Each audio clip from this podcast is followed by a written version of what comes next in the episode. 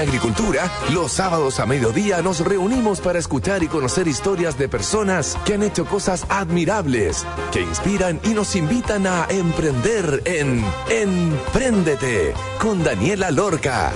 Daniela Lorca es emprendedora y fundadora del sitio web babytuto.com, líder en e-commerce. Empréndete es una presentación de ofertas para tu negocio, Cyberdentel Empresas y Banco de Chile, el banco de las pymes. Para los papás y mamás de una generación, más que yo, se acordarán que te enterabas de las anotaciones de tus hijos o hijas y sus notas cuando ibas a la reunión de apoderados. Hace varios años atrás, un grupo de innovadores decidieron incluir tecnología en la educación para el manejo de información, procesos, etc.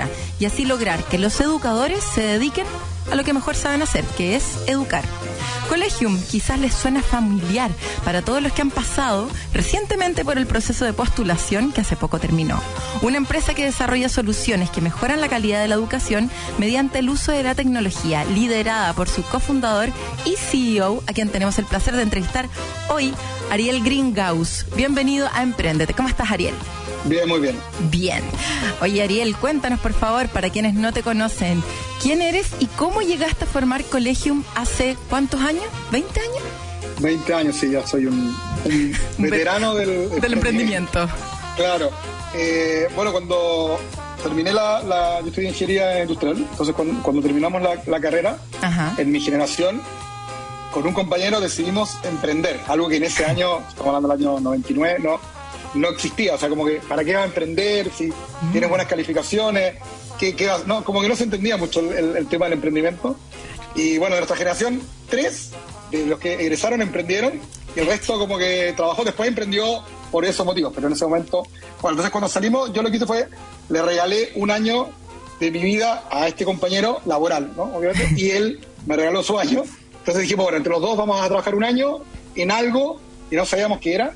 Eh, pero queríamos emprender, queríamos como hacer algo. Entonces empezamos a buscar la primer, como la partida de los .com. Entonces era como la, la primera, ahora se llama transformación digital, pero en ese momento todavía no habían dispositivos, no había eh, mucha conectividad ni nada. Entonces, básicamente era algún proceso eh, cambiarlo. Entonces, eh, estábamos buscando ahí como alguna oportunidad, vimos temas de, de, de distintas índoles, ferretería, autos, etcétera.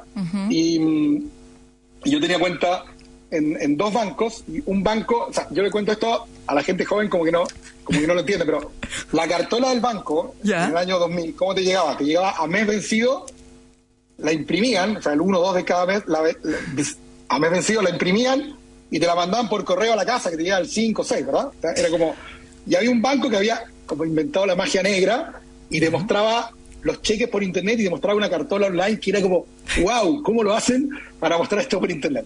Entonces eh, dije, bueno, ¿por qué no hago algo parecido en el colegio? Y para que los papás puedan, que estaban fuera del proceso educativo, puedan ver básicamente las calificaciones en internet. Eso era todo lo que, lo que yo quería hacer.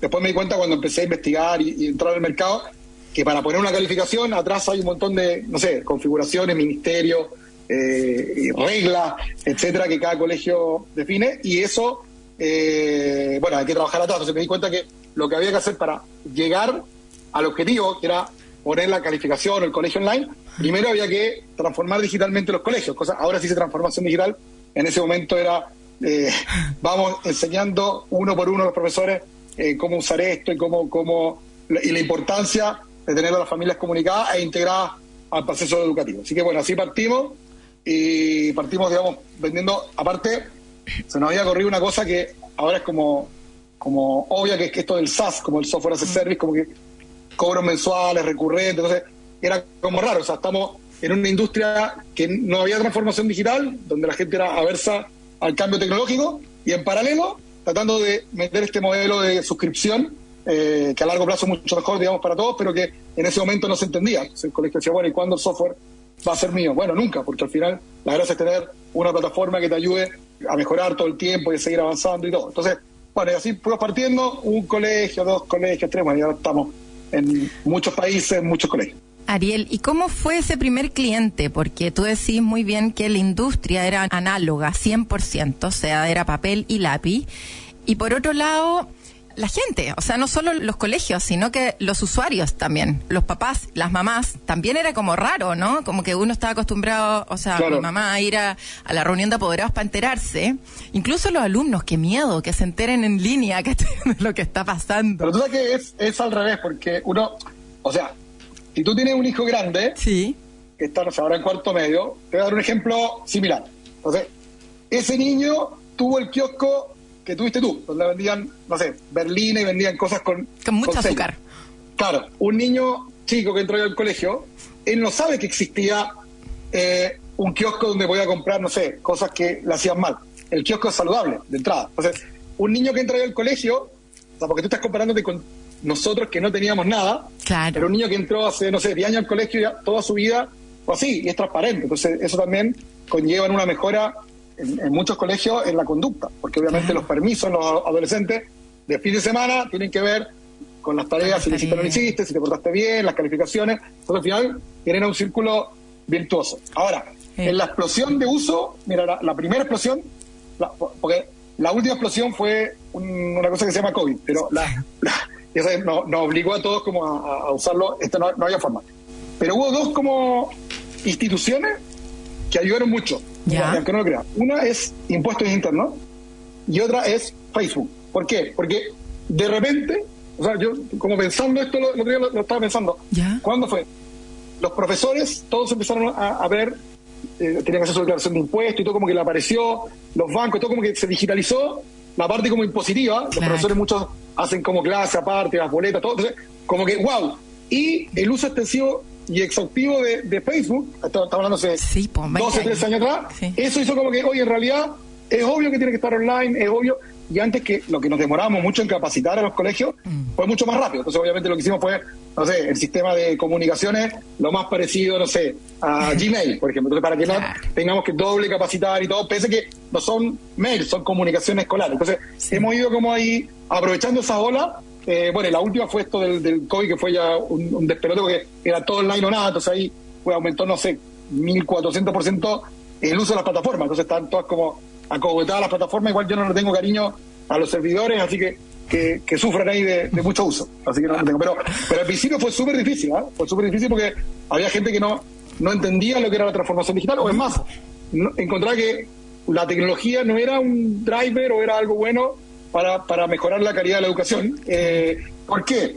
Porque en realidad, eh, o sea, y, le encuentro razón en, algún sentido, cuando tú metes tecnología, por ejemplo, dentro del aula, por ejemplo, entonces la tecnología dentro del aula a veces que puede ser espectacular, pero muchas veces como que confunde, porque el profesor a veces no la sabe usar, el niño se marea, se pone a hacer otra cosa, está en el tablet y se pone a navegar, eh, a jugar o hacer otra cosa, entonces es súper difícil todavía como resolver el problema como educativo adentro del aula con tecnología que va, avanzando pero todavía no, está resuelto.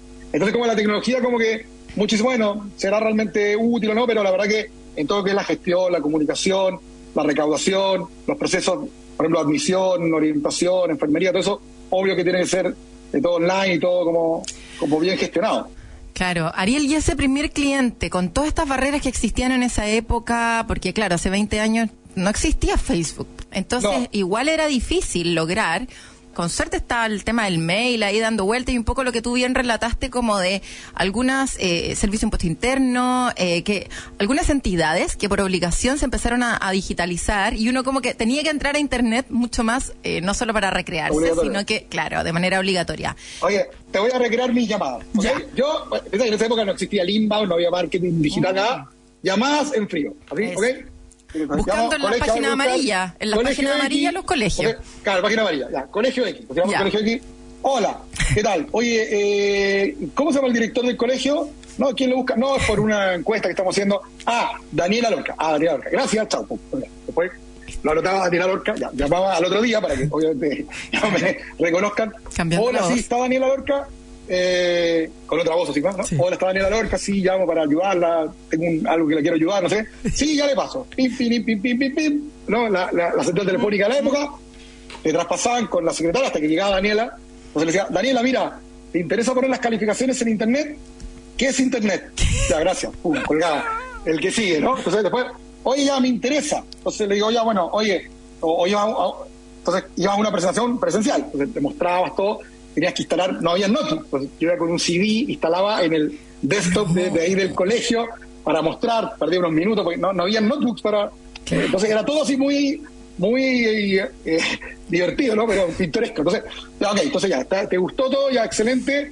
Entonces le digo, bueno, te mando esto si quieres, como, imagínate por mail, no como ahora que se manda por correo, no sé.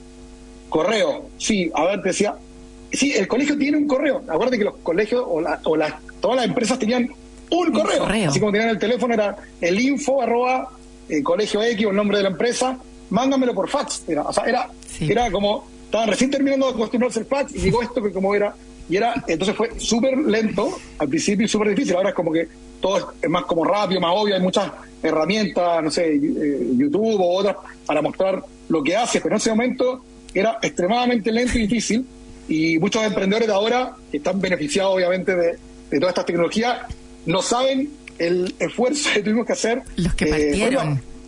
mira, abrir la cuenta en el banco, o sea, tú hacías la empresa, eran 90 días. Ahora la empresa se hace en un día, te abren la cuenta el otro día, no sé.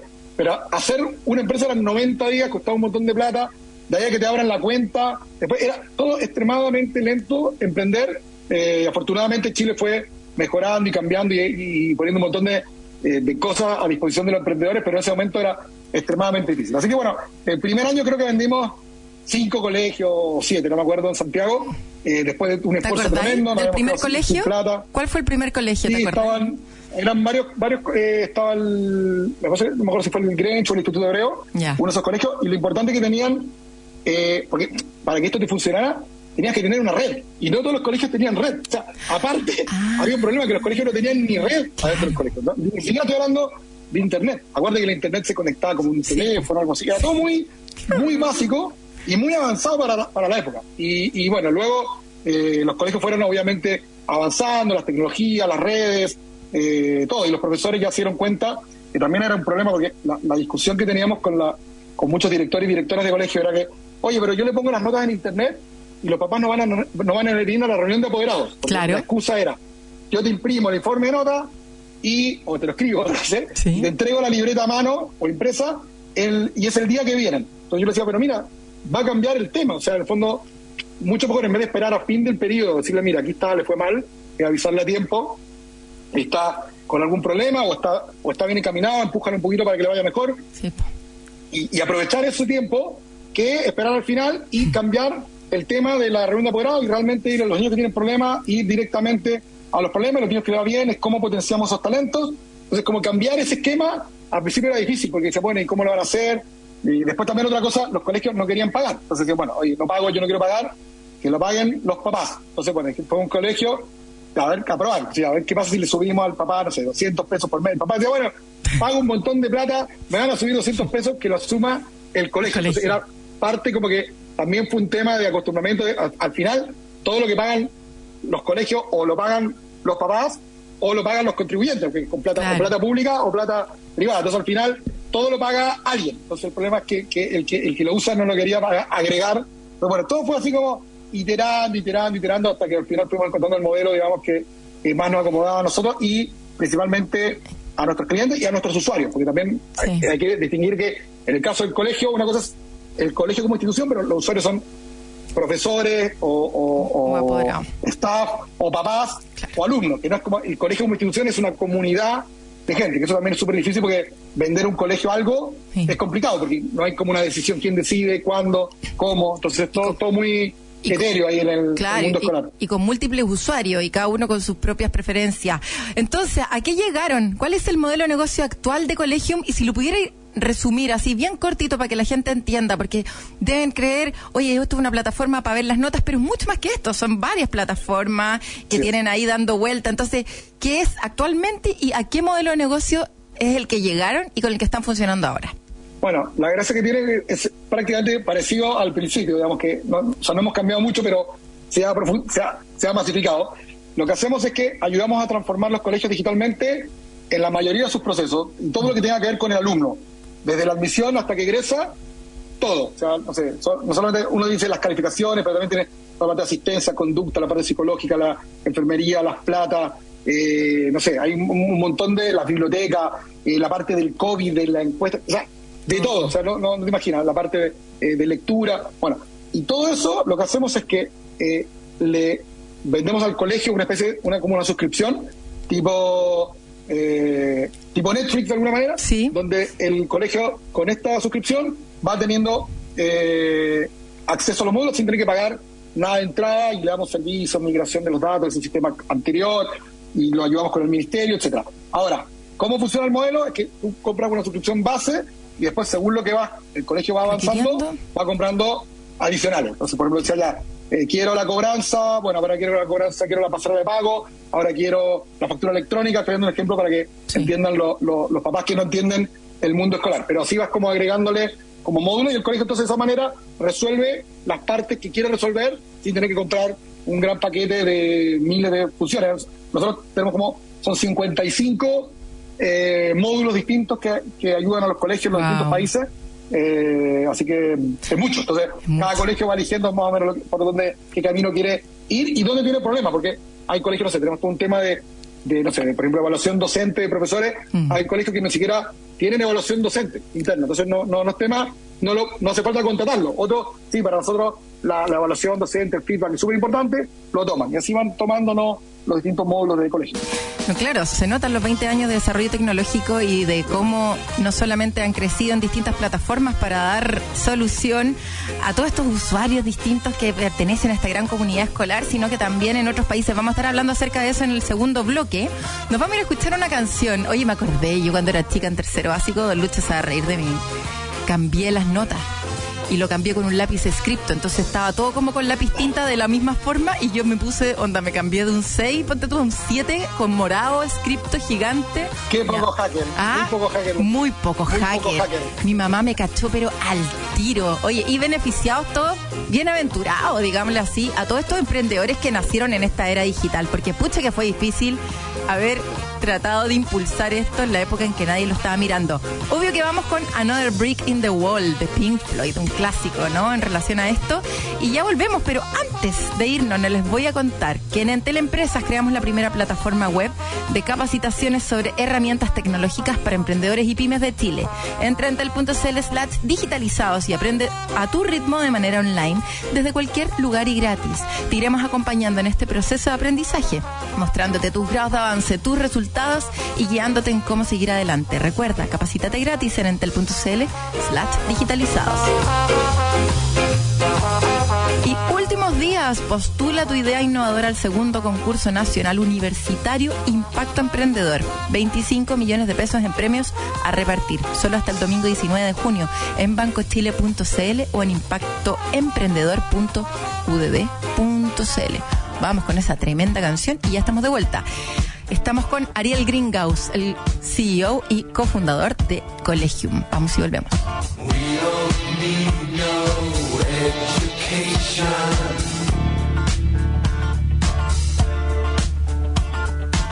We don't need no control. No dark sarcasm in the classroom.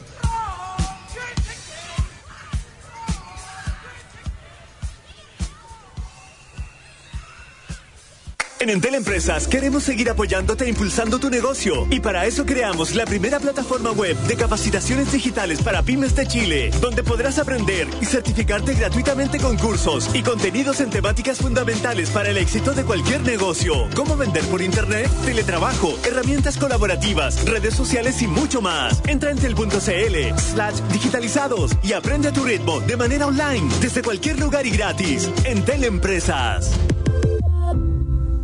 Nuestro cielo azul es el manto de una naturaleza única, de la belleza de nuestros bosques, de la diversidad de nuestra fauna, del color de nuestras flores. Por eso, en Banco de Chile, ser azul está en nuestra naturaleza. Conoce nuestro programa Compromiso Azul para Chile en bancochile.cl, un programa con todas las medidas y acciones para proteger y cuidar lo más lindo que tenemos, nuestro país, porque Chile es uno y nuestro planeta también. Banco de Chile, el Banco Azul de Chile. En agricultura es Empréndete con Daniela Lorca. Ya estamos de vuelta entonces en el segundo bloque. Estamos conversando con Ariel Gringaus, el CEO y cofundador de Collegium. Ariel, vámonos al modelo de difusión. ¿Cómo ha sido lograr Tú dijiste que tuviste como dos impactos, ¿cierto? Uno como cuando llegó Facebook y esta como digitalización más o menos forzada a través del ocio por parte de las personas que nos empezamos a acercar un poquito más a Internet y a sus usos. Y por otro lado, el COVID, que obligó de alguna manera a todos los colegios a digitalizarse porque no había otra manera de hacerlo. Entonces, ¿cuáles fueron o cuál ha sido tu modelo de difusión en tus distintas etapas que mejor te ha funcionado? ¿Cómo has logrado captar más colegios? ya puede ser aquí en Chile o en el resto de los países, ¿has usado alguna estrategia que te haya funcionado mejor o esto es puro boca a boca? Mira, ahora estamos ya más avanzados, tenemos esta publicidad en televisión, así que tenemos ya esta pauta empresa, pero porque ya es, mucho más masivo, pero al principio era, tratamos muchas cosas, ferias, eh, pero lo más importante yo creo que es la referencia de, tus clientes, digamos, que, digan, oye, si es bueno, úsalo, te van a responder. Eh, ahora, lo difícil es pensando en los emprendedores que están escuchando, es, ok, ya tengo una base de clientes acá que lo conocen, no sé, el cliente X, Y, Z, pero ahora necesito irme a otro país, necesito el cliente alfa, beta y gamma. Entonces que tienen otro, otro vocabulario, otro abecedario, no conocen el X, Y, Z, porque ellos son, tienen otra nomenclatura, etcétera. Entonces, eso lo súper complicado es conseguir los primeros clientes, como que realmente confíen en ti.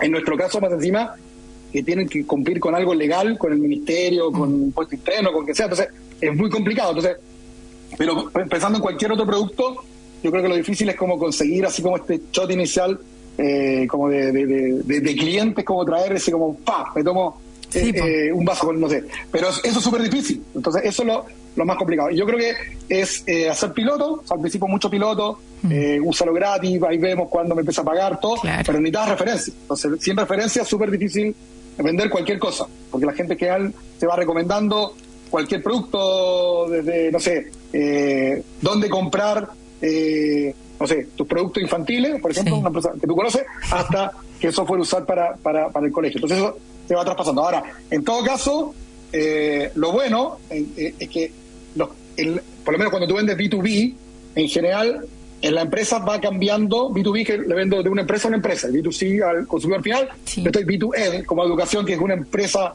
mega rara, pero en el tiempo va cambiando. Entonces, la gente, entonces tú puede que tú estés, un, un cliente dice que no, o un potencial cliente te dice que no, en un B2B, y a los dos años el gerente cambió, las personas cambiaron, entonces puedes ir de nuevo como aquí no pasó nada. Entonces, eso yo creo que también es interesante para muchos emprendedores que no le está yendo bien el B2B eh, que el mercado no es que un cliente dijo que no y va a ser no para siempre, sino que tú puedes ir de nuevo después con nueva tecnología o porque cambió la gente o porque alguien que usaba tu producto en otra compañía se muda a otra, entonces ahí ayuda. Pero la verdad que el, tema de difusión es un, ahí todo el tema de marketing y todo, realmente hay que ponerle mucho cariño, esfuerzo y dedicación para que salga, porque la verdad que eso es muy...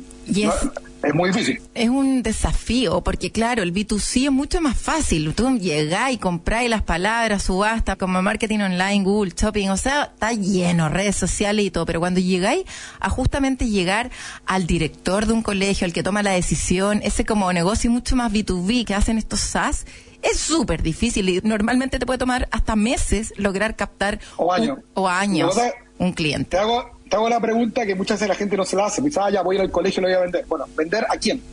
¿Quién es el que toma la decisión? Tomamos una persona, dos, tres, cuatro. ¿Cuántas reuniones son? Porque es muy denso vender temas escolares porque la decisión es colegiada, entonces como que es difícil. Eh, todo muy en los colegios, en la forma que tiene, mm. es como medio complicado por la, por la dinámica, porque no es como en una empresa, o sea, yo voy a vender, no sé, un software, o sea, me gusta la música, bueno, elijo entre Spotify o, no sé, Deezer o, o Amazon, no sé, elijo uno que más me gusta y más canciones, clic, pongo la tarjeta, ya está. ¿Quién tiene la tarjeta de crédito del colegio? Sí, ¿Tiene el colegio una tarjeta de crédito? Entonces, toda la forma, incluso de facturar, cobrar, todo, es muy diferente. Eh, por eso hay que tener cuidado. Muchas veces en, los modelos de negocio, uno como que simplifica muchas cosas. No voy a vender y todo. Mm. Bueno, una cosa es, como dices tú, difundir. Otra cosa es vender. Otra cosa es firmar el contrato. Otra cosa es que factures. Y otra cosa es cobrar. todo ese flujo largo que muchas veces se, se, simplifica y después ya cuando está dentro del baile, bueno, hay que bailar y hacerlo. Pero, pero, pero yo la verdad que tampoco lo veía tan complejo mm. y en general la mayoría de los negocios es súper difícil. Sobre todo nosotros que colegio nunca levantó plata. O sea, nosotros nunca tuvimos una ronda de capital, inversión, mm. family, friend, pools, no tuvimos ningún full ahí que, que ponga la plata. Eh, yo soy hijo único, así que tengo poca, poca familia también, no, no, tenía cómo, cómo levantar. Y tuvimos que hacer algo que hoy es raro, que era en el fondo tener un producto que la gente esté dispuesta a pagarlo y que pague más de lo que te cueste. Entonces, eso que parece como obvio, como decir, bueno, siempre tengo que tener el pinta positivo desde el día uno o estar como con números azules desde el día uno, porque si no, no existe. Eh, hoy muchas veces como que lo encuentro raro, ¿no? Yo me consigo un plata de, no sé, de alguien, me pone, o un corpo, lo que sea, y pruebo y gasto y no sé qué, y después veo si me funciona y después consigo más plata, y así voy. Bueno, ese modelo nosotros no sé si bueno o malo, no lo, no lo tuvimos, entonces nos costó mucho más crecer, pero no siempre nos tuvo fit, en el sentido que siempre había que estar como positivo, porque si no, eh, quebrás, acá no hay quien te financie algo que, pérdida. Qué bonito escuchar eso, como que me, me da tranquilidad versus yo que estuve ahí a pura aumento de capital, como que el negocio sano, sustentable, además para mí tiene mucho mérito, así que, oye, ¿hay otros colegios? ¿Tienen competencia? ¿Han entrado otros eh, chilenos a competir en lo que están haciendo ustedes o se han mantenido los únicos? Y si es que sí, ¿cuáles son? ¿No? No solamente, no solamente chilenos, ah. De todos los países. De Nosotros piensan que hoy estamos en, 14 países. Entonces, en cada país tenemos, no sé, 15 competidores. Más encima nosotros estamos más, porque aparte de eso, estamos en distintos rubros. Por ejemplo, la cobranza. Bueno, la mayoría de los colegios cobra con nosotros, bueno, pero la cobranza, después tiene, no sé, toda la parte académica, después toda la parte de admisión, el Estado, los colegios públicos subvencionados, nos compite el Estado monopolio, tiene un sistema público de admisiones, ahí no, no podemos hacer nada. Eh, luego, en cada país aparte tengo sistemas de cobranza, sistemas de colegio, sistema de biblioteca, sistema y en todo hay mucho y mucho. Y no solamente chilenos, hay argentinos, colombianos, venezolanos, americanos, españoles que vienen y van, está, todo súper mezclado. Lo único que no hay todavía acá son brasileños, digamos que no, no hay. Eh, hay australianos, hay asiáticos, hay de todo, pero brasileños no, no nos ha tocado todavía de competencia acá ni en los otros países, pero en general está súper competitivo. ¿Y ventajas competitivas? ¿Cómo te diferencias? Bueno, yo creo que es súper difícil, digamos, mostrarlo, entre comillas, pero al final lo que pasa es que, mira, nosotros, la verdad es que en el colegio trabajan ya, no sé, 240 personas, sí. hay equipo para todo, es súper profesional, te resuelven los problemas, siempre el colegio a veces hace cosas que, que se equivocó, vamos, arreglamos, siempre hay alguien con quien hablar, eh, y el software va avanzando bien, entonces Tienes una app súper avanzada para el papá, eh, nos preocupamos mucho de los detalles. Mm. Eh, o sea, hay que, hay que, hay que como avanzar en tecnología y en servicio. Eso y cercanía al cliente y tal. Porque piensa que el cliente acá, en el caso nuestro, más que, más que de los colegios, te entregan como la, la, no sé, la llave del ministerio y la llave de, de, impuesto interno. Entonces, tienen que estar muy seguros que la plata que cobran le va a llegar, que nunca ha faltado. Nosotros, vamos, digo, son miles de millones de dólares al año, y esa plata eh, llega a los colegios siempre al peso, así todo calzado, eh, las notas siempre llegan, a los papás nunca hay problema en el ministerio, pese que todo, todo el tema ministerial es súper delicado porque tú no te llega la info al ministerio y ese niño, imagínate, está saliendo de cuarto medio, no puede rendir, no, tiene sus notas del, del, ¿cachai? Entonces, es súper delicado, se quiere cambiar de colegio, hay que ser súper minucioso con eso. Eh, obviamente todas las plataformas tienen algunas cosas mejores, peores, Eh, pero son lo que hemos ido haciendo y a veces, por ejemplo, habían temas que no, no, no podíamos cumplir. Por ejemplo, había todo un tema de Big Data que nos interesaba mucho entrar. Entonces ahí compramos una compañía que se llama Radar, que, que, tomaba los datos de colegios malos del ministerio, los mezclaba, hacía algo increíble, que se llama Radar Escolar. Bueno, ahí compramos. Después, por ejemplo, eh, había otra compañía en, Colombia que habían inventado como un WhatsApp escolar, que era mucho mejor que el nuestro, eh, con todo nuestro sistema de comunicación y habían resuelto eso. Y más encima, estaba en el mundo de los jardines infantiles. Bueno, entonces eh, nos acercamos a esos emprendedores, hicimos un acqui-hire, entonces compramos la empresa y ellos quedaron trabajando en la compañía. Después queríamos seguir creciendo en el sistema, había un, sistema en Chile muy bueno de, jardines infantiles, de gestión de jardines, que se llama Bambi Notes, no sé si lo tuviste cuando fuiste eh, eh, apoderada en el jardín, y era buenísimo y la persona era genial, se llamaba Ariel, el founder igual que yo, eso no, no, nos acercó, y bueno, compramos Bambi Notes, ahora Bambi Notes está parte del ecosistema también, y, el, y el founder quedó trabajando. Entonces estamos, lo podemos cumplir con todo y hay cosas que nos interesan en algunos países todo y a veces lo que hacemos es asociarnos con otros que hacen las cosas, por ejemplo, mejor que nosotros. Nosotros, por ejemplo, hay, un tema de, de, lectura, por ejemplo, mm. eh, que la Universidad de los Andes es muy, muy, está muy avanzada ahí. Entonces lo que hicimos fue asociarnos con ellos para llegar con una solución de lectura que ayude a que los chilenos por fin entendamos mejor lo que leemos. Entonces, nos, vamos es un problema, un desafío grande. Eh, entonces, ahí vamos trabajando y nos vamos asociando. Yo creo que es súper importante, más que la, o sea, aparte de la competencia que hace bien, obviamente, es como esta colaboración con otras compañías y otras entidades que te complementan. Entonces, las universidades investigan súper bien, pero no llegan al mercado o quizás no desarrollan tecnología. Nosotros, por ejemplo, podemos desarrollar tecnología, tenemos mercado, pero no tenemos investigadores. Entonces, empezar a complementar y a, y a juntar, o asociarte con otros emprendedores de otros mercados. Yo, por ejemplo, en el caso de Pensi fue la, primera incursión que hicimos como de, de, de estos de y bueno, la segunda realidad. Y lo, interesante fue que fue todo por Zoom. O sea, nosotros nunca nos vimos, nada, nos pusimos de acuerdo por Zoom, mm. eh, firmamos los papeles por, no sé, por, por DocuSign, le mandamos la plata por, eh, por el Swift y al año, al año, nos vimos, me acuerdo, en, Bogotá, la primera vez que nos vimos, decimos, ¡guau, increíble! Eh, mi socio pide 1,80, yo pensaba que pide 1,60, no sé, como que hoy nos abrazamos, hola, ¿cómo está? No sé qué, qué bueno vernos, no sé qué. Y la verdad que fue así, nos hicimos bien amigos después, pero, pero pues, se puede hacer cosas que antes eran impensables. O sea, yo, ¿cómo voy a juntar con Juanito Pepito de tal país para desarrollar algo? Y esa persona, que aparte confía en mí. Entonces, hay que, ese tema como de complementarse y todo, que en Endeavor te, te enseñan mucho a hacer eso o, en otras organizaciones, digamos que de, tener confianza, de hacer negocios con otras personas. Mm. Yo creo que ahí está la gracia de, ir juntándose con personas que te ayuden a complementar y resolver rápido un problema que todos tienen hoy, en el caso nuestro es la gestión escolar, pero muchos de los que están escuchando el programa deben estar resolviendo otro tipo de problemas y necesitan quizá ir mucho más rápido de lo que están haciendo, porque se van a quedar sin plata o porque hay que tienen que escalar rápido porque necesitan llegar rápido al mercado para eh, comerse el mercado, entonces bueno, mejor quizás asociarse con alguien en vez de ir solo. Yo creo que eso es importante. Sí. Eh, están en más de 10 países, 14 países. Dos tips para los emprendedores que nos están escuchando. Recomendación número uno antes de abrir un país. Y la recomendación número dos, ¿cuáles son tus mejores consejos? Mira, yo creo que hay dos temas importantes. Uno es como el tema, el tema administración, el tema persona. En el tema administración, la, lo que recomiendo, en general todo es más fácil de lo que uno cree. O sea, como hacer una sociedad en otro país, todo no es como eh, más. Y en general la mayoría de los países tienen hasta los mismos bancos, tienen la misma forma de operar. Entonces, eh, pero yo creo que lo importante es elegir bien el mercado donde tú tengas una ventaja competitiva de verdad, no el que te quede más cerca o te sea más fácil porque, no sé, me voy a Mendoza porque puedo ir en auto y vos, no, busca dónde está el mercado de verdad, donde va a crecer. Quizás está en México, quizás está en Panamá, quizás está en Brasil, no sé. Pero eso es lo primero, como la parte administrativa, como no es tanto preocuparse del tamaño del mercado y ver dónde realmente tú tienes una ventaja competitiva. El segundo tema que nosotros sí hemos sufrido mucho digamos, tiempo atrás es con el tema de las personas. ¿Quién contrato o con quién me asocio en el país para poder ser efectivo? Yo creo que eso es súper importante, encontrar, esperar a buscar y encontrar a la persona indicada y que no sea la primera persona que te diga, oye, te quiero distribuir o te quiero vender o, me quiero asociar contigo. O sea, realmente hacer bien el trabajo de, de investigación para que la persona tenga o la empresa tenga match contigo. Tuvimos varios problemas eh, por diversos motivos años anteriores en los otros países y al final perdiste un montón de tiempo, clientes, plata, eh, y no, tiene sentido si lo puedes hacer bien. Entonces, buscar entonces, los buenos socios o los buenos, el buen equipo en el, en el país con un buen con, muy buen incentivo.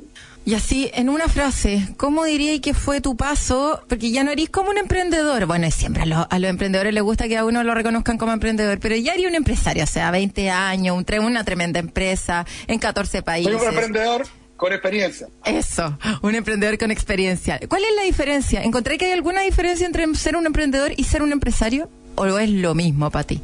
O sea, yo cuando me, preguntan a mí siempre como, porque es que te dice, bueno, profesión en el, aeropuerto, ¿no? Emprendedor.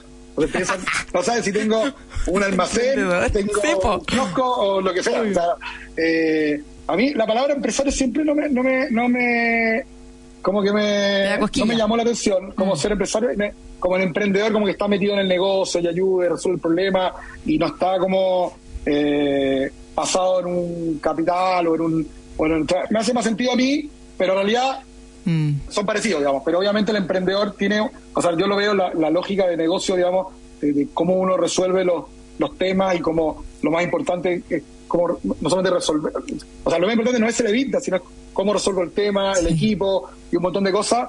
Yo creo que es una diferencia con el con, con, muchos empresarios que ven como, no, ni por oye, tenemos un problema, no sé, cortamos cabeza, no sé qué. Eso que, mira, en el, en el COVID, por ejemplo, eh, hubo un montón de empresas muy grandes y muy buenas mm. que sacó un montón de talento al cual nosotros no teníamos acceso. O sea, habían compañías aéreas, compañías de retail. Y yo, en vez de, ¿sabes qué? En vez de eh, también cortar, al revés, le dije a todos, mira, los voy a mantener a todos. Y más aún, empezamos a contratar gente de estas como eh, empresas grandes que estaban dejando gente afuera. Pasamos de 130 personas a 220, 230 en un año. Y fue increíble y vino un montón de talento y gente y todo. Entonces, muchas veces el empresario dice, no, bueno, bueno, mejor pongo freno de mano, mejor eh, paro. Entonces, eh, quizás el emprendedor es mucho más... Arriesgado. es menos averso, menos averso al riesgo, pero, pero pero bueno, es una forma de, decir, a mí me gusta que me digan emprendedor y, y, bueno, que piensen lo que quieran, que si soy empresario no, pero pero yo me siento emprendedor. Emprendedor para siempre. Y lo último, próximos pasos. ¿En qué van a estar en este año y el próximo colegio? Y la página web también, por favor. Ah, bueno, en casa tenemos muchos productos, pero la, principal es www.collegium.com y ahí se desglosan los productos que uno, que uno quiere. El más conocido es el Schoolnet, que es la app esta que usan los papás, todo el papá que no lo tenga, la mamá, baja el Schoolnet, la mayoría de los colegios de, Chile lo tiene, entonces baja el Schoolnet y ahí se conecta, pone, ahí olvide mi clave y le va a llegar por mail la clave, y si no, tiene que avisar al colegio que le mande la clave.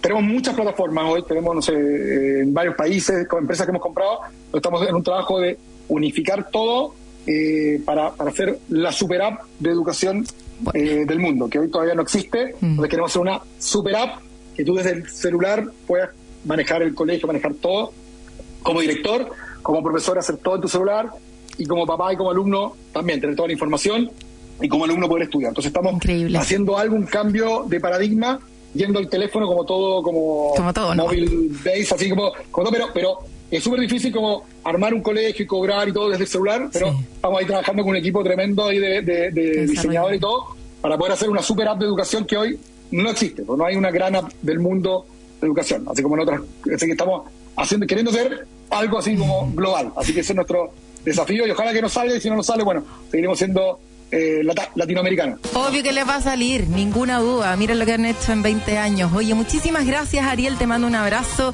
y mucho éxito en todo lo que viene. Increíble la historia, me encantó, no la conocía, así que estoy muy contenta de que haya estado acá. Por eso. Chao, Ariel. Nos vemos. Oye, nos vamos a una pausa. Y antes de irnos a la pausa y al tercer bloque, les voy a contar que en Entel Empresas creamos la primera plataforma web de capacitaciones sobre herramientas tecnológicas para emprendedores y pymes de Chile.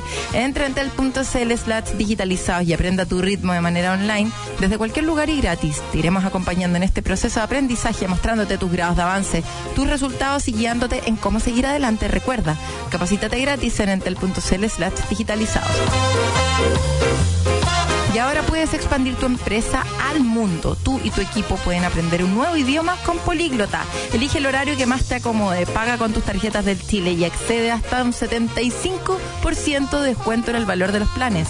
Hasta el 30 de junio, el día de mi cumpleaños de este año. Más información en bancochile.cl, portal Empresas y Pymes. Una iniciativa más del programa Pymes para Chile. Banco de Chile, el banco de las pymes. Vamos a una pausa y ya estamos de vuelta.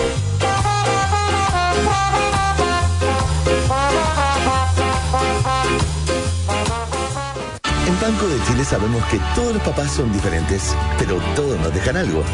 Puede ser la pasión por la música, el amor por un deporte ¿La preocupación por el medio ambiente o el cariño por nuestro país? Los papás nos enseñan con su vida a cómo vivir la nuestra. Lo mejor de mí lo aprendí de mi papá. Feliz día a todos los papás.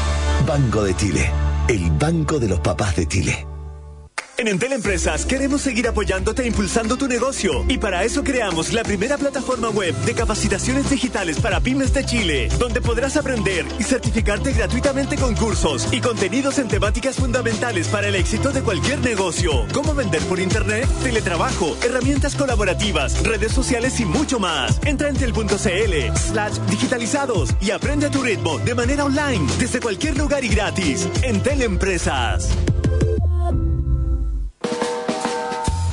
En agricultura es Empréndete con Daniela Lorca. Ya estamos de vuelta entonces en nuestro tercer bloque. Hoy día vamos a estar hablando con Kika Escobar de Kikas Company, de Kikas Co. Oye, partner del programa Pymes para Chile, el Banco de Chile. Bienvenida, Kika, a Empréndete. ¿Cómo estás? Muy bien, muchas gracias por la invitación, querida Dani. Estoy como en llamas. Oye, ¿qué significa ser partner del programa Pymes para Chile del Banco de Chile? ¿Cuál es como tu objetivo ahí? Mi pega es hacer que las pymes del Banco de Chile y las que no necesariamente son clientes del Banco de Chile, en mi caso por lo menos, hacerles fácil eh, entender, subirse y potenciar su canal digital a través de un e-commerce.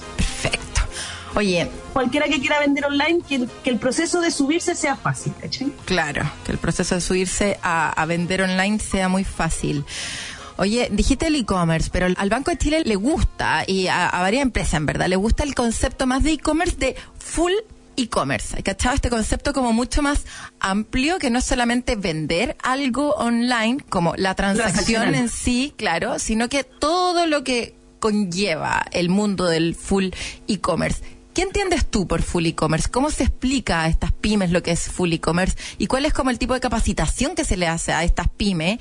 Que probablemente es la misma persona que está liderando el negocio es la que va a tener que hacer el salto digital, cargar los productos a la página y empezar a entender y empaparse de esto. Entonces, un poquito como agobiante para algunos, pero que después cuando ya empiezan a usar las herramientas se dan cuenta lo fácil y lo, liberador también que es poder eh, tener todo digital. ¿Cómo es esto del full e-commerce entonces, Kika? O sea, yo creo que entender el full e-commerce, eh, creo que el primer mito que hay que romper es que el e-commerce o la venta online es solo la plataforma, solo tener el canal. yo creo que si rompemos ese mito se entiende que lo que es el full e-commerce o full commerce, eh, dependiendo cómo, cómo, lo dicen, a las grandes les gusta el concepto full commerce, a las chicas no se entiende, pero eh, para poder vender online hay un montón de procesos que se ejecutan antes de desde almacenar los productos, inventariarlos, eh, después una vez que se suben a la página web, cargar el contenido en la página, que se ejecute la transacción, es decir, que la persona se meta, pueda comprar, una vez que compra, recibir ese pedido, preparar el picking, packaging, o cómo se envuelve, cómo se piquea, cómo se prepara el producto, despachárselo, entregárselo al courier o llevarlo en camión propio, hacer que el cliente lo reciba y después finalmente preguntar, ¡Hey! ¿Te llegó el producto? ¿Qué tal? ¿Te gustó? Recién ahí como que se vendría a cerrar un ciclo hasta que el cliente vuelva a comprar. Entonces, si, si tomamos todas estas etapas, el full commerce considera todo esto, incluido el marketing, darte a conocer y decir, hey, aquí existo, mm. vengan a visitarme. Entonces, que creo que es súper importante en general para la pyme, entender que el e-commerce no está solo y que convive con un montón de sistemas y de herramientas que conectadas hacen la vida más fácil. Como es simple. Oye, ¿y cuál de todos estos pasos, ya sea la etapa previa de awareness o como de que la gente se entere de que existes, después el proceso de cargar los productos al carro y generar la compra, y después el proceso de preparar el pedido y mandarlo a la casa del cliente, y finalmente el de ya de retención del cliente, que es como cómo te fue, eh, cómo estuvo el servicio, vuelve a comprarme, etcétera. ¿Cuál de todas estas etapas del full commerce, ¿tú crees que es la que más le cuesta a las pymes? ¿Cuál es como lo que más les es difícil porque tienen poco conocimiento, porque quizás es más caro o porque, no sé, por cualquier cosa? ¿Cuál, cuál tú crees que de todas estas es la más difícil? Yo creo que la más difícil es, creo yo, eh, se, me, da la, me da la idea que podría ser la de la venta en sí, que implica ya cambiar de canal, por decirlo, no sé, pues si yo tuviera una tienda física, yo sé lo que es abastecer mis productos, sé lo que es despachar o entregar, y quizás me puedo apalancar con otras empresas y quizás construir el e-commerce o la tienda es más difícil. Eh, una etapa previa podría ser vender por Instagram, que es una pseudo plataforma online, que también podría ser las veces de e-commerce, pero poquito previo, ¿cachai? Yo creo que el construir una tienda online podría ser lo más complejo porque es meterse a otro canal de venta nuevo. Mm. Eh, y aquí depende del tamaño de la pyme, creo yo, si es que lo hacía solo o lo hacía acompañado. Quizás ahí está la dificultad. Como que todos conocemos que existe un Chile Express o un Correos o un Star que entonces ya, ya, ellos me harán la logística. Y por último vaya a la ventanilla y tocáis. Em, hacer campañas de marketing viene de moda hace cantidad de tiempo y nos sale, nos falta que aparezca un webinar, seminario o llámale como queráis, de ProPyme, ChilePyme, Pymes en línea, que te hable de marketing digital. Entonces, como que siento que esa patita es la más compleja quizás, o la que le pondría yo más foco. No sé si es porque es la especialidad de nosotros o porque siento que es la más compleja, ¿cachai? Sí. No, no, en tu experiencia quizás podría ir quizás, no sé, manejando un e-commerce desde la otra vereda puede ser más. A mí me pasa que veo mucho desconocimiento de parte de las pymes en el post, en la postventa, como que la mayoría de las empresas quedan hasta como, ya, lo entregué, como, uff, listo. Sí, vos, pero ¿qué pasa si el cliente quiere devolver el producto, quiere cambiarlo, quiere, no sé, eh, quiero que, que ese cliente me vuelva a comprar? ¿Cuál es el valor del cliente en el tiempo? Quizás me costó traerlo más de lo que finalmente el cliente me va a dar, como toda esa información y data que es importante de evaluar al momento de, eh, de tomar cualquier decisión y, un poco como para poder armar la estrategia y todo creo que ahí hay mucho desconocimiento por parte de la empresa. Y por otro lado creo que la parte de la primera parte la de captación de, como de awareness de generar como el aquí estoy de lograr el tráfico al sitio también es difícil. O sea el marketing online todavía sigue siendo una barrera importante. Instagram lo tiene bastante resuelto porque es súper amigable y fácil pero cambia el algoritmo día por medio y la gente no sabe por qué no la muestran lo suficientemente necesario eh, y casi que si es que subí una foto de un tipo en verdad te bloquean un montón de cosas, pero creo que en Google todavía hay una barrera, así como que un poquito dura, que todavía cuesta, un poco entrar. Te lo pongo, te lo pongo en un sim. Dale. Y tú quisieras ser maratonista, por decirte algo, o mejor, no, mentira, no maratonista, triatleta. Ya. Triatleta se compone de tres deportes, ¿no es cierto? Si usted quiere ser un triatleta, quiere ir al Ironman de Pucón, tú tienes que saber andar en bicicleta, tienes que saber correr y tienes que saber nadar. ¿Cierto? Sí. Pero si yo sé correr, yo puedo ir al Ironman, pero también puedo ir a la maratón. Claro. Si sé nadar, solo puedo ir al Ironman, por decirlo así. Y si sé andar en bicicleta, podría andar en una corrida de bicicleta y en un Ironman. Entonces, te hago el mismo símil para una pyme. Claro. Si yo no sé correr o no sé hacer un e-commerce, no saco nada ninguno de los dos deportes. A medida que me voy perfeccionando, necesito incorporar otras cosas, o a medida que quiero crecer, necesito hacer otras cosas. Entonces, lo que decís tú de la postventa es fundamental. Pero si no tengo una herramienta para poder vender, la postventa no es tema. Claro. Cuando la tengo, tiene que ser un tema. Sí. Y me pasa lo mismo que con el awareness, ¿cachai? O sea, si yo no me voy a conocer, esto es lo mismo que poner una tienda detrás del último cerro que licura. Si no le digo a la gente que estoy, bueno, no llega nadie. Claro. ¿cachai? Sí. Es, que, me, el paralelo. Sí, es que hay más plataformas de venta que plataformas que te enseñen a cuidar, entender e informarte y manejar la data de tu cliente. Entonces, eso está mucho más masificado, ¿cachai? Como que hoy día, y tú bien lo decías, y decías, Instagram es una muy buena prueba previa e incluso usar marketplaces ya establecidos ¿para qué vamos a dar nombre? De probar, de probar mi última milla, de probar mi operación, de probar cómo difundo la marca, qué cosas funcionan, qué cosas no. Entonces, efectivamente, hay más opciones ahí. Oye, y para los clientes del Banco de Chile, entonces, le dan la opción de entrar en esta capacitación que haces tú y tu equipo, Kika, o lo haces tú, de poder meter a estas personas en el comercio. A ver, como que parte del proceso de Switch, como decís tú, construir el e-commerce es una patita, pero entender todo este mundo es, es, poder abordar un canal digital completo. Claro. ¿qué, es lo que, qué, es lo, qué, es lo que incluye este programa que hicimos con el Banco de Chile? Dijimos ya, llevémoslo a la práctica para que esta cuestión sea real y en dos días tú puedas salir con tu sitio listo. Entonces, durante dos días estamos con el equipo. Eh, es como si tú hicieras una gincana, pasar por distintas estaciones y al final de este proceso eh, salís con tu sitio listo. Entonces, en las clínicas de e-commerce, que en algún minuto le llamamos, pero entendimos que solo lo entendíamos nosotros, no la gente, dijimos, es crear e-commerce en dos días. Claro. Y eh, la gracia es que tenía un equipo dedicado sin tener que pagar la plata de tener un equipo dedicado para todo. ¿Y esto es gratuito? ¿Esto es gratuito? No, fíjate que vale 300 lucas, pero el banco se raja con casi el 90%, solo tiene que pagar 99 lucas. Mentira. O sea, es cofinanciado por el banco y casi financiado completamente.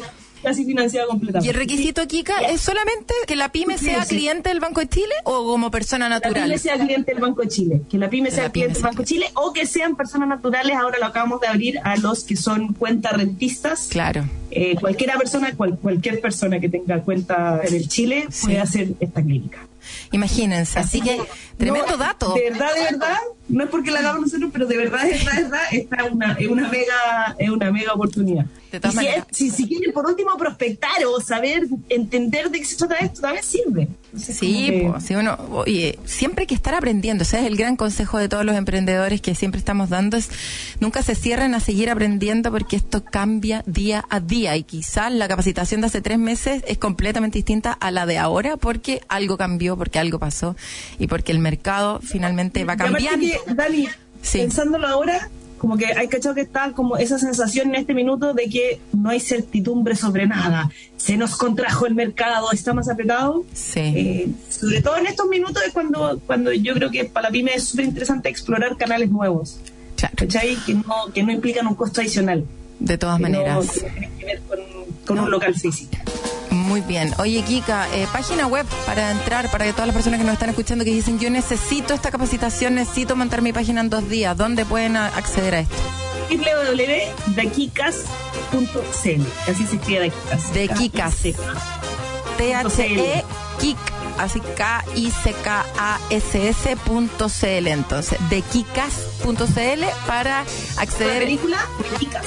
De Kikas para poder acceder entonces a este beneficio que da The Kikas Company y también el Banco de Chile. Muchísimas gracias, Kika, por esta mini capacitación de Full Commerce y este beneficio tan bonito que hacen con el Banco de Chile a todas las pymes de Chile. Muchas gracias por la invitación y muy entretenida y feliz si alguien le sirve y le aporta esto porque el negocio siga andando. Claro que sí. Oye, y con eso cerramos este sábado previo al Día del Padre, así que ya saben, todos los que pueden mañana tener la oportunidad de poder celebrar a sus padres, los que están de repente medios enojados, dense la oportunidad. Son instancias bonitas de poder compartir con la familia y los que no tenemos nuestros papás, les mandamos un besito al cielo y los que tenemos a nuestros papás postizos también los celebramos, ¿cierto? Oye, eh, los quedan súper invitados como siempre a escuchar las noticias aquí en Radio Agricultura, en la 92.1 y descargar el programa entrándote en radioagricultura.cl. Ahí buscan Emprendete y pueden volver a escuchar los increíbles tips del día de hoy. Nos vemos la próxima, que estén bien, un beso. En Agricultura fue Emprendete con Daniela Lorca. Historias de personas que han hecho cosas admirables, que inspiran y nos invitan a emprender. Emprendete es una presentación de ofertas para tu negocio, Cyber de Entel y Banco de Chile, el banco de las pymes.